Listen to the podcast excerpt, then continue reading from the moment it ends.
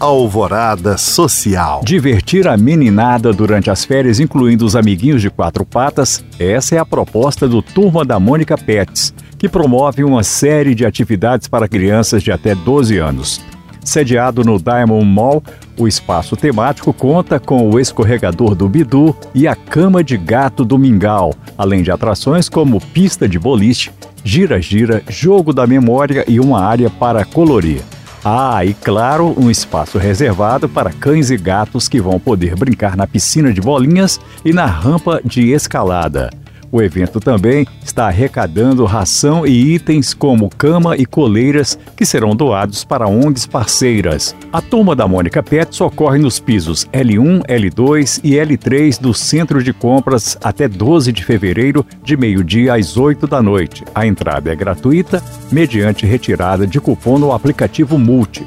Mais informações no site diamondmall.com.br proporcionar um atendimento qualificado à pessoa idosa, garantindo o bem-estar físico, psíquico e social. Esse é o objetivo do Abrigo Frei Otto, fundado no final da década de 70 pelo missionário de mesmo nome, junto à Sociedade São Vicente de Paula. A iniciativa surgiu para atender às necessidades de uma família carente no bairro Santa Mônica, na região de Venda Nova, em Belo Horizonte. Porém, diante da necessidade local, o abrigo passou a acolher pessoas da terceira idade em situação vulnerável e se transformou em uma instituição de longa permanência para idosos. Atualmente, o local atende 20 moradores que recebem ações de cuidado da saúde e de fortalecimento de vínculos comunitários.